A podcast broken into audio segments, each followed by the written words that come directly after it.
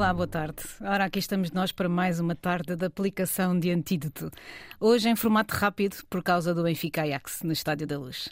Todas as quartas-feiras, às sete e pico, a Lucy Pepper. Olá, Lucy. Olá, boa tarde. A Feliz Bela Lopes. Olá, Feliz Bela. Olá, Catarina. Olá, Lucy. E eu, Catarina Carvalho, vimos aqui para vos falar do que por aí se fala e não se fala. As notícias da semana, numa perspectiva diferente. E vamos começar por falar do líder frio. Não do líder que veio do frio, mas do líder frio. Desta figura que é esta semana a mais importante do mundo, provavelmente Putin. Seria cómico se não fosse trágico. Esta figura vintage uh, que fala para um mundo que parece que não existia, mas que afinal existe. Uh, bem vivo que está. E, e, e, não nos chega, se calhar, porque estamos um bocado fechados ao, ao, ao que acontece nesse mundo esta semana especialmente importante uh, aquilo que é tudo tudo que é significado para Putin. Bastou ver o, o, o, extraordinário Conselho de Segurança que ele fez no início desta semana, feito na Sala da Ordem de Santa Catarina, no Kremlin, uma sala que foi construída pelos czares para exibir as glórias do Império Russo. Uh, e que, uh, na mesma sala em que ele anexou a Crimeia em 2014, Uh, um, um, ótimo cenário para esta vibe neo-autocrática que nós não estávamos à espera, ou estávamos, se calhar. Foi um espetáculo uh, feito para a televisão russa, em que Putin sentou como um professor na escola primária todos os ministros e outras figuras importantes da segurança do regime, ali sentadinhos à sua frente, em cadeiras super desconfortáveis, como se notava de uma das, das, das única, da única figura feminina na sala, e, e, e, e via-se que, que, que aquelas pessoas não estavam nada à vontade yeah. e ficaram ainda mais quando Putin nos interrompia para pôr no púlpito. E às tantas ele até pergunta: ah, há pontos de vista diferentes? E é óbvio que toda a gente estava à espera que, que se dissesse que não havia, claro. E isto seria seria eh, até um pouco eh, divertido se não fosse muito trágico. Eh, esta solidão, aquele olhar gélido, o tom monocórdico com que ofende os seus mais próximos, hum.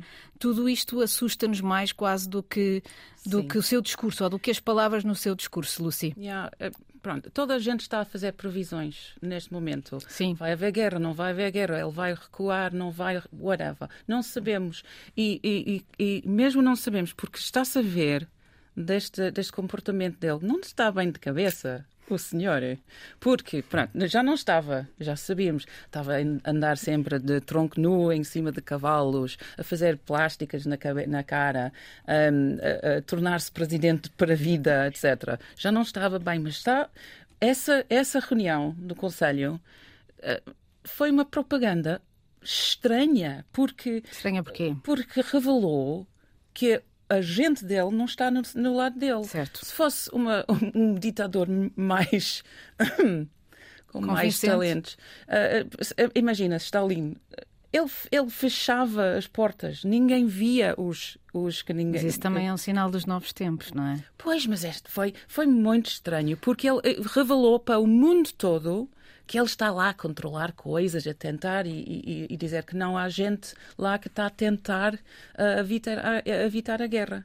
É, é, estranho. Nós até podemos achar que Putin não estará bom da, da cabeça. Eu acho que uh, o problema é, é nós uh, percebermos o que é que vai dentro uh, da cabeça do, hum. do, presidente russo, porque é negável que há uma estratégia que ele segue uh, à risca. Agora, há aqui uma ambiguidade, porque nós nunca sabemos bem o que é que Putin uh, irá eh, fazer. A CNN hoje tinha um artigo de opinião que dizia que alguém precisa rapidamente de dar uma lição de história ao presidente russo. Porque Putin parece acreditar que a sua missão é recriar a União Soviética. E aparentemente ele quer começar agora agora, neste momento, pela Ucrânia, mas também é, é bom uh, relembrar que a Ucrânia tem 44 milhões de pessoas e que não se trata propriamente aqui de uma guerra fácil. Portanto, há aqui de facto uma, uma linha em aberto que nós não sabemos muito bem uh, para onde é que irá uh, ser prolongada. A mim o que me preocupou nesta, especialmente, foi a, a visão de um homem de um poder solitário e, e, nisso bastante mais perigoso do que eu pensava, uhum. no sentido em que é uh, imprevisível. Ele tem, tá, tem estado muito sozinho mesmo na vida real, foi à missa de Natal sozinho, por causa da Covid, tem imenso medo. Só reúne com pessoas que estiveram 15 dias de quarentena antes. Sim. Daí aquela explicação daquela mesa gigante ser essa, como, como falámos no, no programa passado. Yeah. Faz só reuni reuniões ao ar livre e uh, aquela a forma como ele uh, espezinha os seus próximos numa sessão de quase de tudo que não deve ser um líder numa, numa sessão de, de falta de empatia para com os seus próximos uhum. e uh, obrigá-los quase a dizer o que ele quer que eles digam, e eles já sabiam disso, por isso é que estavam lá, mas apesar de tudo, como diz a Lucy, estavam com um ar contrafeito. Sim. Foi sim. Eu, eu, Preocupo-me com, preocupo com essa, essa um, postura dele. É estranho. Está tão isolado, está, está, está obcecado, está paranoico e não para dizer um, que ele vai fazer isso por causa porque ele fez isso a semana passada. Não sabemos mesmo. Um, mas por isso não podemos preocupar porque não há nada que não podemos fazer. Havia alguém que dizia num jornal uh, independente russo, que ainda há, sobretudo no jornalismo independente, que é, ele, se não, se não fosse um perigoso autocrata, seria certamente um péssimo chefe. Pois, ah, esqueci-me que há, há, uma manchete que eu encontrei hoje tão divertida. The Moscow Times, que é um independente na Rússia. Um, se o presidente não for a Tribunal de Crimes da Guerra, devia enfrentar um tribunal industrial já que cultiva um ambiente tóxico de trabalho. Obviamente. E hoje em dia é bem capaz de ser isso que, ele, que acaba com ele. Quando foi a, a, a, anexação da Crimeia, ele esteve a discutir com os seus próximos até às sete da manhã, portanto, uma noite inteira em debate. Desta vez marcou uma conferência com os seus mais próximos, que, em que ele basicamente falou, uhum. ouviu o que queria ouvir e uh, foi cancelada rapidamente. E, e, e, além de ter sido uma, uma conferência falsa, ainda numa perspectiva de propaganda, porque os relógios das pessoas que estavam sim, na sala pois. não marcavam as horas do live, pois. do ao vivo da televisão. Portanto, Exato. sim, há qualquer coisa de estranho em Putin. Não sabemos se é uh, problemas uh, uh, de facto de personalidade ou se ultrapassa isso neste momento e se vai tornar histórico. Yeah. e porque temos que avançar, e este programa é mais rápido do que habitualmente, vamos dar aqui um, um aplauso ou até, se calhar, diríamos um abraço, que é o que eles precisam, provavelmente, para os cerca de 300 trabalhadores da Odmira que resolveram pôr, pôr os pés à parede, como se diz em bom português, e pedir explicações à Sudoberry, que é a, a empresa que faz um, a apanha dos, das, do, dos, dos, das berries, das, dos, dos, morangos, dos mirtilhos e das amoras, etc. A empresa que os emprega em Odmira emprega e explora, não é, Feliz, Feliz Bela? Uh, e há aqui uma denúncia que, que foi feita, que tem sido feita, aliás, uh, dentro uh, de portas, aqui em Portugal, mas também uh, no estrangeiro. O The Guardian já fez eco desta, desta pesada situação.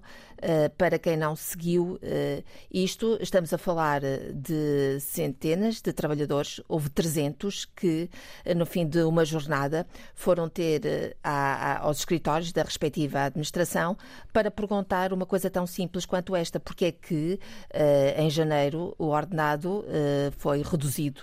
Uh, e o ordenado uh, situa-se entre, uh, eu vou dizer devagar, 200 a 400 Estás a falar euros mensa da mensais. redução ou do salário todo? Estou a falar da, da, do salário integral. Num, salário de entre 200 e 400 euros houve, houve uma redução. redução. E eles foram perguntar à administração porque é que houve a redução e a explicação dada foi que terá sido aplicado um imposto uh, e não foi dito mais nada. Agora, aqui, aquilo que há para salientar aqui é, entre outras coisas, isto. Em primeiro lugar, aquilo que mais me chamou a atenção foi a coragem. Porque esta gente não tem um contrato Uh, e, te, e, teve a coragem de, em nome próprio, no sábado, uh, o Jornal Público, uh, na, em primeira página, trazia uma fotografia com um conjunto de trabalhadores. A darem a cara. a é darem a cara. E no jornal uh, não havia uma fonte não identificada, havia um nome próprio. Eu não sei se as pessoas calculam o impacto que tem uh, esta denúncia uh, num jornal hum. ou numa televisão, que também houve já reportagens televisivas. Mas nós temos aqui a obrigação também de levantar o dedo e interpelar as instituições responsáveis Uh, há, de facto, aqui uh, uh, autoridades que devem zelar pelas condições Sim. do trabalho. Deixa-me deixa interromper só para explicar um bocadinho que condições são estas que estamos a falar. São condições que me envergonham.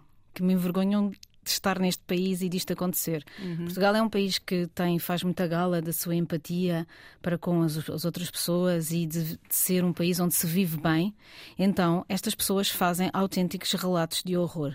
Elas falam de trabalhar nove horas sem poder beber a não ser a água que trazem de casa e se essa água acabar, elas não podem encher as garrafas com a água dos patrões. Sim. Dizem que estão em estufas com calor abrasador e de onde não podem sair. E se não forem uh, capazes de encher uma caixa de mirtilhos, ou do que for, no caso mirtilhos é o momento, no dia seguinte não trabalham. E como diz a Feliz Bela, não trabalham, não ganham. São, são mirtilhos da exploração, não é? E, um, e, e, há e... sempre um encarregado uh, ao lado a dizer para trabalhar uh, mais depressa. Mais depressa. Uh, e isto não é propriamente uma situação nova, porque nós já conhecemos Odmira Sim. de outras atualidades. Já houve uma cerca sanitária ah. e já houve imagens a mostrar como é que esta gente, por exemplo, tem casa, ou melhor, como é que esta gente não, não tem, tem, uma casa digna, porque dorme em garagens, acumulam-se em garagens, sem condições mínimas, e em tempo de pandemia nós abrimos muito os olhos perante esta realidade e ficamos chocados. E o que Estamos é que mudou? No século Nada. Estamos no século XXI, como é possível? E todo, todo, todo mundo fala de Portugal. Ai, os portugueses são tão queridos, mas é, são queridos para os ricos, ou para os nórdicos. Estás a falar Imagina, dos estrangeiros? Dos estrangeiros, sim. São Porque, queridos para os estrangeiros Para os ricos. estrangeiros que não são nepaleses. Sente-se isso na tua indiano. vida sim, sinto, estrangeira em Portugal? Sinto, sinto, sinto. Há, uma, há, um, há uns níveis de xenofobia em Portugal, há mesmo, um, que acho muito, muito estranho. Estes abusos são abusos mesmo. Um, são, pá, são tristes, são, são, são péssimas. Um, esta gente é, tem muita coragem.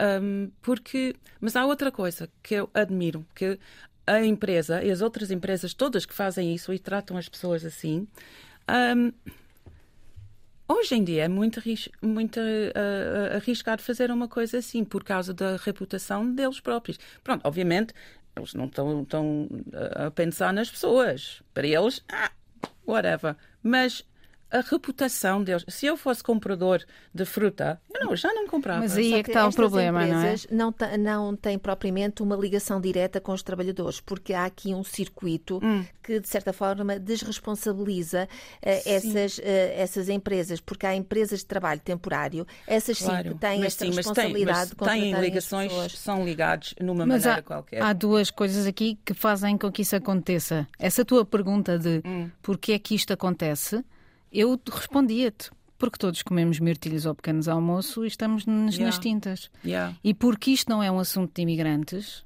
como dizia uhum. a Feliz Bela, isto é um assunto de trabalhadores. Sim. Os sindicatos. E eu não disse colaboradores, atenção. Yeah. Eu disse trabalhadores. Eles não são colaboradores como essa mania não. neoliberal agora de chamar aos trabalhadores colaboradores. Eles são trabalhadores. E aqui é um assunto para sindicatos, não é um assunto para associações de imigrantes, hum. não é, é um assunto para autoridades do trabalho uhum. intervir, intervir, intervirem e talvez seja um assunto para nós não comermos mirtilhos ao pequeno almoço. Mas nós trazemos este assunto a um programa que se chama Antídoto. Porque uh, eles foram de facto é corajosos. Não é, é isso mesmo. Então, é, não há que fazer a outra parte. É isso mesmo. Porque nós trazemos isto a dizer, para dizer isto às pessoas. Hum. Esta gente que não tem condições uh, nenhumas, uh, que não tem a sua vida assegurada, teve a coragem de denunciar. Exato. Teve a coragem de dizer Sim de que modo é que vivem. Agora nós temos que fazer outra parte. E é esta parte que é enorme, é esta parte que falta uh, fazer, que é dar o mínimo de condições a este conjunto de pessoas. Sim, e ficarmos atentos a, a essas condições. Nós e, e, nós e os britânicos que comem também os mirtilhos que eles escolhem. Os mirtilhos e não só, porque na verdade todas as saladas que, vêm, que vão para Londres vêm da costa uh, do Alentejo não português. Não sei porque não gosta de mirtilhos. O jornal The Guardian diz que tudo isto é vendido nos melhores uh, supermercados claro, yeah, britânicos. Claro, sim, sim. embora também seja vendido em Portugal. Sim, claro. E agora, porque, como bem dizia a Feliz Bela, isto é um programa que se chama Antídoto, há uma notícia boa, vinda mesmo do centro de Espanha que são duas cidades, duas localidades da Extremadura espanhola, que resolveram unir-se. Fizeram um referendo, já vêm falar disso desde 2004, e agora, finalmente, os dois uh, alcaides, ou seja, os dois presidentes da Câmara, de Dom Benito e Villanueva de la Serena, que é o que ouvi dizer tem um ótimo queijo, celebraram um referendo e serão, a partir de 2027, uma única cidade. Era, era um namoro que já durava há muitos anos. Uh, estes dois presidentes, finalmente, com mais visão do que vaidade, coisa rara, serão, uh, uh, uh, não serão, cada um deles será, um deles apenas será o presidente da nova Câmara e esta nova cidade será a terceira comunidade de, da Extremadura espanhola, uhum. acima de Mérida, portanto apenas suplantada por Badajoz e Cáceres. Um conjunto de benefícios, só tem de haver aqui uma oportunidade uh, política, uh, porque estes, estes dois alcaides uh, do Partido Socialista acordaram fazer este uh, referendo. Uh, a população de ambas as cidades aderiu. Uhum. não sabemos muito bem como é, que vai, como é que vai ser o nome da cidade, porque ah. também é uma decisão a ter em conta. Pedro Sanches está hoje na região. Pedro Sanches apoiou esta causa no Twitter. Uh, e não é propriamente uma causa uh, fácil, uh, porque tem de haver vontade política para tudo isto ir avante. Sim. Portanto, há aqui um bom de, exemplo. Sim, tem de haver, sobretudo, uma, uma, uma, uma questão que é pensar fora do que é habitual e pensar mais naquilo que é o futuro do país do que propriamente as nossas pequenas decisões políticas individuais. Eu, eu, eu penso em Lisboa, por exemplo, é uma coisa que, que, muitas vezes nós não, não, não, não olhamos para a área metropolitana de Lisboa e, e, e não percebemos, ou, ou percebemos bem demais, se calhar, que nenhum problema de Lisboa pode ser resolvido só por Lisboa. Exatamente. Assim como no Porto, julgo que ser a mesma coisa, não é? Porto e Gaia, porque claro. é que não há aqui uma fusão. Claro. Uh, Póvoa de Varzim, uh, uh, Vila do Conde, só para dizer exemplos hum. a norte. Pois.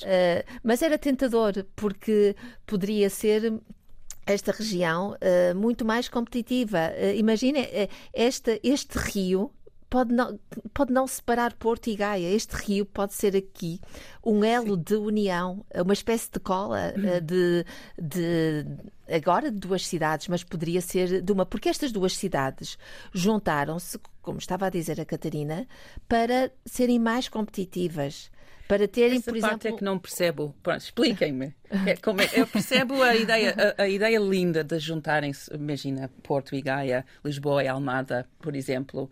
Uh, nunca vai acontecer. Um, mas já sabemos. Eu percebo a então, ideia. Uh, que é muito, é muito linda, é Sim. para o futuro. Mas o que, é que, é o que, é que são os benefícios ah, segundo, económicos? Por segundo, exemplo, pode ser os... mais, como é que pode ser mais competitivo, por exemplo? Segundo os, segundo os dados do El País e do, do El Mundo que falaram sobre isto e da imprensa espanhola em geral, uh, há, há, benefícios já imediatos. Por exemplo, o emprego vai subir uh, uh, entre 5% e 15%. Como? As empresas, porque é como dizia a Feliz Bela, tu, quando tens uma, uma, uma, uma junção de duas hum. cidades, há mais riqueza e há mais competitividade. As empresas podem trabalhar hum. mais juntas e há menos burocracia, certo? E, pois, por exemplo, essa era outra pergunta, sim. E há mais investimento, por exemplo, o investimento é todo concentrado. Yeah, tá Se tu diminuis o, o, peso que tem o Estado sim. também nessas sentido. duas. Mas eu acho que há aqui uma coisa muito gira que é muito interessante. Os cronistas das vilas é que vão escolher o novo nome. Uhum. Ou seja, são as pessoas que estudam a história destas duas cidades ah, é que vão escolher o nome sim. da nova cidade. Eu não sei se há cronistas das vilas em Portugal, mas vou investigar. A nível local há sempre uh, pessoas que conhecem melhor a história de determinada uhum. localidade, uh, as suas raízes, uh, dizem muito daquilo que é um lugar e daquilo Sim. que são as suas pessoas, os seus estilos de vida. Portanto, foi a pensar, se calhar, nesta linha diacrónica que se pediu a estas pessoas para criarem aqui o nome de uma cidade. Mas eu gostava ainda de olhar para os benefícios, porque a Lúcia estava aqui a perguntar-nos, digam lá que, que benefícios são estes. Nós estamos tão sensíveis ainda às questões de saúde, uh, vamos pensar na construção de um hospital ou na expansão de um hospital. É mais fácil dotar um hospital eh, de mais serviços, de mais recursos humanos, quando temos dois hospitais em vez de quatro. Portanto, há aqui, de facto, ao nível também dos serviços, benefícios que esta junção de cidades, estamos uhum. a falar de cidades próximas, lado Sim. a lado, uh, uh, Porto Gaia, uhum. por exemplo, não é? Uh, seria de facto muito benéfico, mas tal como vocês, eu também não acredito. Eu acho que isto não é possível. Deixa-me lá, deixa lá dizer aqui uma coisa no final que é municípios de Portugal, univos. a Lucy tem uh, o nosso herói da semana. Nós todas as semanas vamos encontrar um herói desconhecido na paisagem vamos mediática falar, portuguesa. Vamos falar de tango. Uh. Uh. Sempre gostava de fazer, mas nunca tinha coragem. Olha, tens agora uma oportunidade. Yeah. Vamos ver. Há uma senhora que é uma bailarina e professora de dança é argentina que já mora em Portugal, ela aprendeu português através da RT Play Play, que é engraçado, Vês? online durante a pandemia. Mas ela dá aulas, uh, antes da pandemia estava a dar aulas em lares de idosos, um, de tango e agora dá outras aulas uh, para pessoas com deficiências, vítimas de uh, violência doméstica, um, para dar a saúde, para dar mais força, para dar autoestima e para dar uma maneira de uh, exprimir o, com o corpo, que as, muitas pessoas não têm. pronto, se, não, se tu não sabes dançar bem, nunca danças. Fazer tango e também é muito bonito e também é muito complicado, muito difícil. Um, Como é que ela é se pai, chama? Um, é, ela se chama Maria Eugénia Brandulo. Ok. Essa história está publicada na mensagem. Na tua mensagem. falamos sobre isso. Uh, e uh, agora, uh, hoje estamos aqui a ferro e fogo, embora, embora o programa ainda, ainda, ainda seja bastante, bastante comprido. e um, todas as semanas, mais uma vez, nós escolhemos uma, uma um, uma obra, uh, uma sugestão cultural uh, para, para, para o resto da semana, para aproveitar no resto da semana. E esta semana uh, a Feliz Bela traz-nos aqui um livro que se chama Pax English, a nossa tribo, e eu acho que é um livro dedicado a Lucy. Também pode ser. É este programa. É, é do autor, o autor é Rodrigo uh, Moita de Deus. Uh, e se nós pensarmos que uma tribo tem uma base racial, uh, étnica, nacional ou até política, em África, por exemplo, é a língua que falamos. Existem mais de 7 mil línguas no mundo, logo haveria mais de 7 mil tribos, mas também convém dizer que um terço pode desaparecer nas próximas décadas. Ora, se aceitarmos isto, estaremos nós a, criar aqui uma tribo uh, global, uh, se pensarmos uh, no inglês como língua hegemónica. Este livro tem aqui a vantagem de ter sido escrito em, várias, em vários países, porque o autor andou a deambular por vários sítios. Por vários países e foi escrevendo. Andou por, pela China, por Israel, por Cabo Verde, também por Portugal. E nas páginas do livro também se encontram marcas uh, desses lugares, uh, marcas da história destes lugares. E, é, e eu acho que é aqui uma boa oportunidade para nós pensarmos na língua como uma espécie de cola do sim, mundo sim. e do poder da língua sim. e de, da forma como, neste caso, o inglês nos vai moldando tanto. Eh, claro. Nós, a, a, minha geração tinha o francês uh, como segunda língua, agora o inglês. É uma espécie de língua comum a todos nós. Eu também tenho uma sugestão, é uma sugestão um bocadinho diferente, é uma sugestão de uma grande reportagem que foi feita no mundo todo e que se chama Os Swiss Secrets, em português, Os Segredos Suíços. É uma investigação de um grupo de 160 jornalistas, do qual faz parte em Portugal uh, o Jornal Expresso e que foi motivada pelo Süddeutsche Zeitung. É, é uma, é, uma, é uma investigação que descobriu que, apesar de haver regras mais recentes contra um, a utilização de, de, de, de, paraísos fiscais e da banca como a lavagem de dinheiro de crimes, descobriu que os bancos suíços não, fiz, não cumpriram essa legislação e uh, é um ótimo exemplo de como uma, o jornalismo internacional continua vivo. Estes, uh, estes consórcios jornalísticos internacionais envolvem gente de muitos países, neste caso de 30 países, entre eles o Guardian, o Le Monde e, o, El, País. E um, em Portugal, uh, os únicos casos foram os do El, de Helder Bataglia e de Álvaro Sobrinho. A maior parte das revelações já estavam nos, uh, nos, nas investigações feitas em Portugal. Mas esta investigação é muito interessante porque vai descobrir porque é que os bancos suíços são como são. Pois, eu, olha, esta investigação, já sabemos isso tudo, dos tudo. filmes, dos livros. Pois, toda, cada, cada vez que vês um ladrão num filme, ele vai para a Suíça para entregar numa conta dele. É verdade. Eu nunca abria uma conta bancária na Suíça, porque eles vão achar que eu sou ladrão. Mais ou menos isso. Mas o que é certo é que esta é, é verdade. Isso é tudo verdade e está agora provado. E o que é certo é que esta investigação mostra como, em, em 1713, começou o sigilo bancário suíço para uh, proteger os lucros da coroa francesa, que era católica Sim. e que eram considerados heréticos na altura, e então foram abertas contas em bancos protestantes e os bancos resolveram ah. estabelecer o sigilo bancário para que não se soubesse uh, o, o, para proteger a imagem da, da coroa francesa. Eu não sabia isto, aprendi isto com esta investigação e, como jornalista, é uma investigação que me faz um, ehm, ter orgulho em Sim. ser jornalista, o que é uma coisa que já vai rareando nestes dias, não é, Feliz Bela? Sim, uh, o jornalismo de investigação é algo uh, muito difícil, quer em, Portugal, uh, quer à escala internacional, e este projeto tem aqui a grande vantagem de fazer denúncias que são disruptivas e que nos trazem aqui muitos elementos que vão destapando estruturas e instituições que nós achávamos que estavam imunes a este tipo de influências ou este tipo de comportamentos. Eh, é difícil eh, fazer eh, este este, este jornalismo de investigação numa altura em que os média, uh, cá e à escala internacional, uh, estão com gravíssimos uh, problemas financeiros, não têm meios para fazer o seu trabalho. Portanto, um trabalho que implica aqui a análise de muitos arquivos, falar com muitas pessoas, cruzar muita informação, analisar muitos dados, para além de pressupor aqui conhecimentos por parte dos jornalistas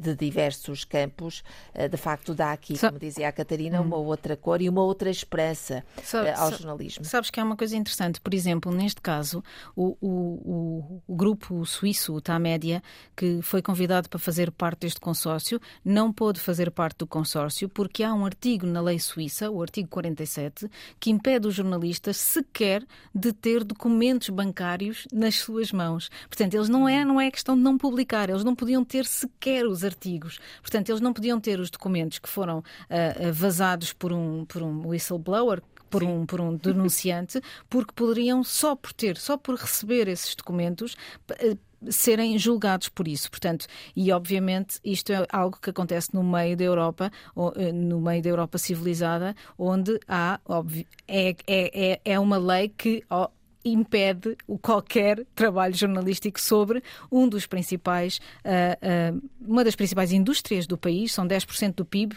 e 10% dos empregos suíços dependem de metade das contas bancárias na Suíça que são de estrangeiros. E neste caso, por exemplo, até uh, foi apanhado nesta, nesta, nesta, nestas denúncias um, o, o ex-primeiro-ministro ucraniano, Pavlo Lazarenko, que foi acusado de ter, de ter, de ter sido corrompido e, e, e acusado nos Estados Unidos a nove anos de prisão e que tem uma conta e que tinha uma conta bancária neste, neste banco, no Credit Suisse, que por falar disso, um, Horta Osório acabou de deixar o Credit Suisse, portanto já não tem que responder neste momento por estes papéis que, Ai, que foram sorte. cá para fora. E agora vamos acabar numa toada de alguma otimismo. Pronto. Assim, um bocadinho. É, é, é, pronto. Nestes dias tensos precisamos de umas coisas, umas músicas divertidas, mas também este, eu dedico esta música ao Sr. Vladimir, o nosso querido. É What's So Funny About Peace, Love and Understanding, by Elvis Costello. Pode ser que ele entenda. Espero que sim.